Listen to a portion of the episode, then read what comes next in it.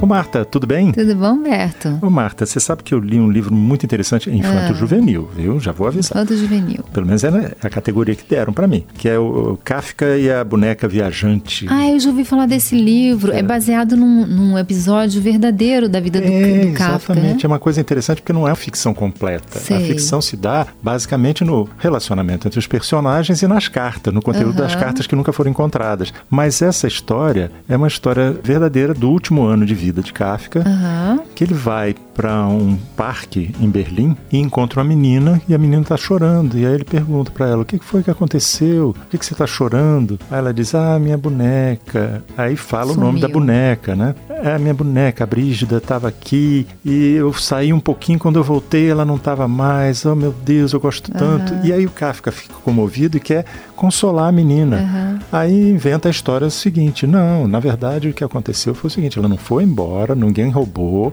ela foi viajar. Aí ele inventa toda uma, uma série de coisas, uma série de cartas. Ele vira o carteiro e de da boneca, argumentos. né? É, ele vira o carteiro da boneca. Entendeu? Que a boneca manda pra ele e ele lê pra Entrega ela. pra ela. Aham. É uma coisa muito interessante porque Uhum. você vê, assim, para mim ficou muito claro Aham. pelo envolvimento do Kafka com essa história, porque quem acompanhou Kafka no último ano de vida dele disse que ele só fazia isso. Só escrevia só escrevia da- carta, ele Aham. preocupado com o argumento que ele ia levar, a história, como ela ia evoluir. E é interessante porque ele encontrou finalmente um leitor Específico, né? Uma específico menininha. que ele podia É. ver a reação, entender o que estava acontecendo na É. cabeça desse leitor, porque normalmente quem escreve, Uhum. escreve para o tal do leitor médio. Você sabe, Né? eu li um livro do Stephen King, né? Que é aquele é um autor de best-seller, né? Ele eh, vende muito, é um, um escritor em termos comerciais muito bem sucedido. E ele escreveu um livro interessante sobre escrita, né? E nesse livro ele fala assim: quando eu escrevo, eu sei que eu vendo muito, que muita gente vai ler, mas eu penso em uma pessoa que é a minha mulher, que também escrevia, que está com ele desde jovem, e ela sempre foi a primeira leitora. Ele sempre eu escrevo para ela. E eu acho que isso é interessante, né? porque esse estímulo afetivo, você tem aquela pessoa para quem você está fazendo, isso é muito motivador, né, Humberto? Pois é, e foi tão motivador que você vê que várias obras do Kafka Aham. acabaram incompletas, que ele até pediu para o Max Brod, amigo dele, Destruir. destruir tudo.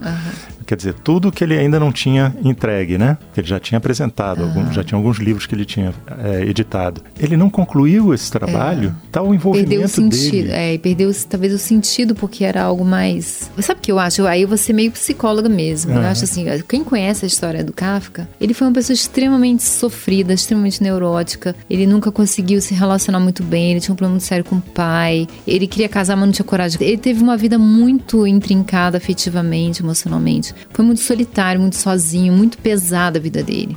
E no momento que ele faz um vínculo com uma criança que perdeu uma boneca, que tá doída porque perdeu, eu acho que ele reencontrou o self infantil dele naquela menina. Então, ao tentar consolar a menina, ele também tá buscando se curar, né?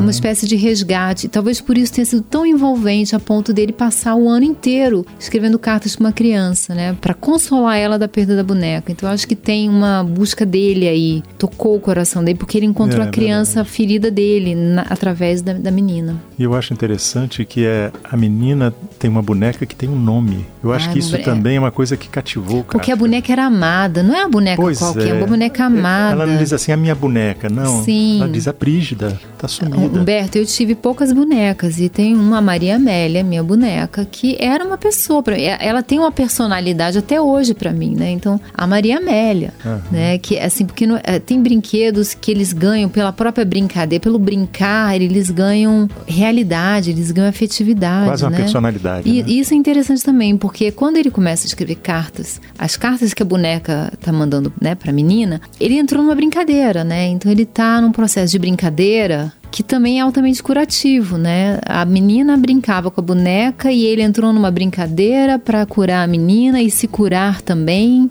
Então tem esse elemento como que a gente precisa da brincadeira, né? A gente precisa do lúdico para sobreviver nesse mundo, né? É verdade, Marta. Ó, chegou o nosso andar. Opa, vamos lá. Vamos lá? Você ouviu Conversa de Elevador com Humberto Martins e a psicóloga Marta Vieira.